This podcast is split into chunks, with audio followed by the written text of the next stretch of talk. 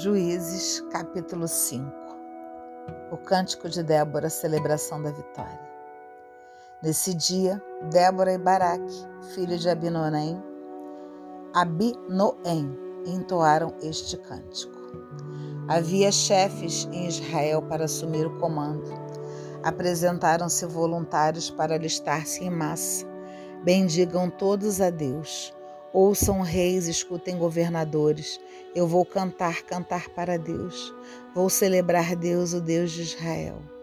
Deus, quando saíste de Seir, avançando dos campos de Edrom, a terra tremia, o céu ribombava, e as nuvens se desfaziam em água, os montes se agitavam. Diante de Deus que vem do Sinai, diante de Deus, o Deus de Israel. No tempo de Sangar, filho de Anate, no tempo de Jael, as caravanas cessaram. Os que viajavam seguiam por desvios, iam por trilhas tortuosas. Os camponeses se saciavam em Israel, se saciaram com os despojos quando você, Débora, surgiu, quando você, mãe de Israel, se levantou. Os sacrifícios para os deuses cessaram, o pão faltou nos armazéns, sem que se visse escudo ou lança, entre os quarenta mil de Israel. Meu coração está voltado para os comandantes de Israel, para os voluntários do povo, bendigam todos a Deus.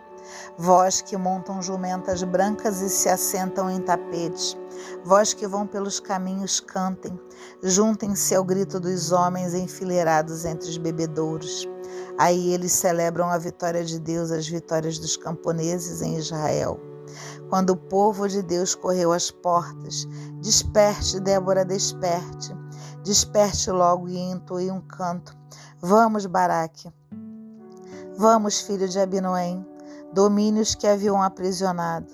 Então os sobreviventes disseram com os nobres, e o povo de Deus me ajudou contra os poderosos. Os príncipes de Efraim estão no vale atrás de você com as tropas. Vem, Benjamim. De Maquir desceram os comandantes e de Zabulon os que levam bastões de oficial. Os chefes de Sacar estão com Débora e no vale também Baraque. Aperta o passo nos clãs de Ruben. Os planos são grandes. Porque você ficou sentado entre os currais escutando a flauta dos pastores. Nos clãs de Ruben os planos são grandes. Galaade ficou do outro lado do Jordão e Dan continua com seus barcos. Acer permaneceu na orla do mar e ficou junto às suas enseadas. Zabulon é um povo que arriscou a vida como Neftali em seus campos elevados. Chegaram os reis para o combate.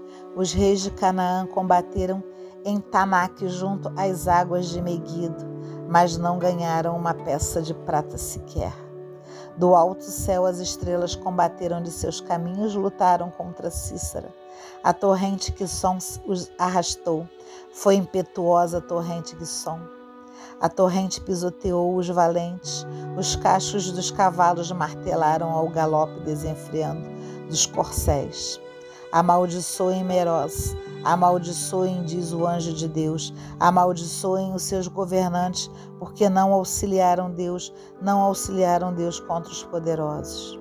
Que Jael seja bendita entre as, bendita entre as mulheres, a mulher de Éber, o Quenita.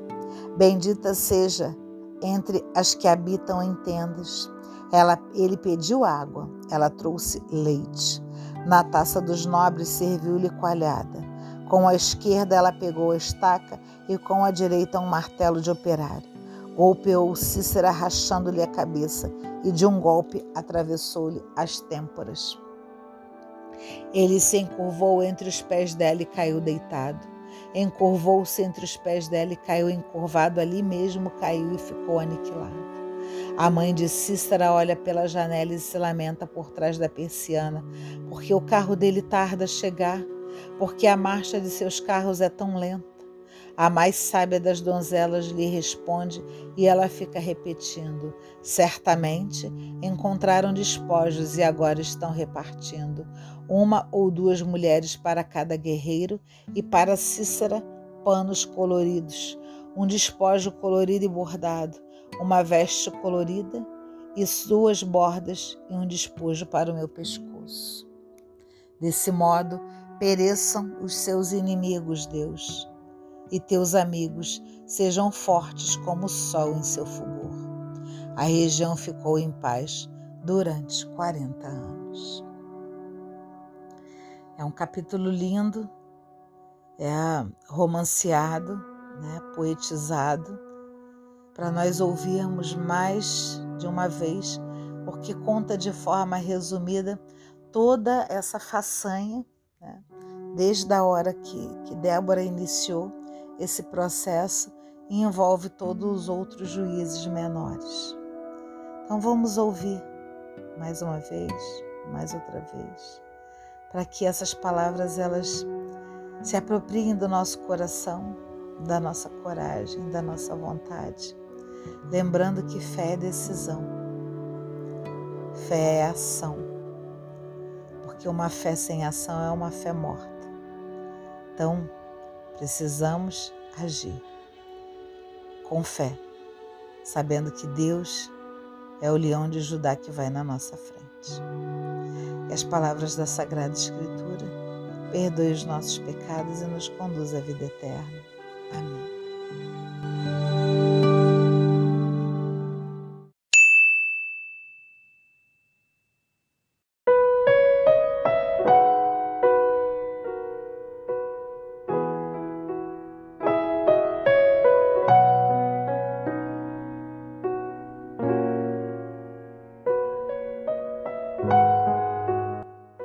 Pelo sinal da Santa Cruz, livra-nos Deus nosso Senhor dos nossos inimigos. Em nome do Pai, do Filho e do Espírito Santo. Amém. Vinde, Espírito Santo, enchei os corações dos vossos fiéis e acendei neles o fogo do vosso amor. Enviai o vosso Espírito, tudo será criado e renovareis a face da terra. Oremos. Ó Deus, que instruíste os corações dos vossos fiéis com a luz do Espírito Santo, fazei que apreciemos corretamente todas as coisas segundo o mesmo Espírito e gozemos sempre de Sua consolação por Cristo Senhor nosso. Amém. Mãe do silêncio e da humildade, tu vives perdida e encontrada no mar sem fundo do mistério do Senhor. És disponibilidade e receptividade, és fecundidade e plenitude, és atenção e solicitude pelos irmãos, estás vestida de fortaleza. Em ti resplandecem a maturidade humana e a elegância espiritual. És senhora de ti mesma antes de ser senhora nossa. Em ti não existe dispersão. Em um ato simples e total, tua alma toda imóvel está paralisada, identificada com o Senhor Estás dentro de Deus e Deus dentro de ti. O mistério total envolve-te, te penetra, possui-te, ocupa, integra todo o teu ser. Parece que tudo ficou paralisado em ti. Tudo se identificou contigo. O tempo, o espaço, a palavra, a música, o silêncio, a mulher, Deus. Em ti tudo ficou assumido e divinizado. Jamais foi vista outra figura humana de tanta doçura, nem se voltará a ver sobre a terra a mulher tão inefável e evocadora. Entretanto, teu silêncio não é ausência, mas presença. Estás abismada no Senhor e ao mesmo tempo atenta aos irmãos como em Caná. Nunca a comunicação é tão profunda quando, quando não se diz nada, e nunca o silêncio é tão eloquente como quando nada se comunica. Faze-nos compreender que o silêncio não é desinteresse pelos irmãos, mas fonte de energia e de irradiação. Não é fechar-se, mas abrir-se, e que para derramar-se é preciso carregar-se. O mundo afoga-se no mar da dispersão, e não é possível amar os irmãos com o coração disperso. Faze-nos compreender que o apostolado sem silêncio é alienação e que o silêncio sem o apostolado é comunidade, é comodidade. Envolve-nos no manto do teu silêncio e comunica-nos a força da tua fé, a altura da tua esperança e as profundidades do teu amor. Fica com os que ficam e vai com os que vão. Ó Mãe admirável do silêncio. Amém.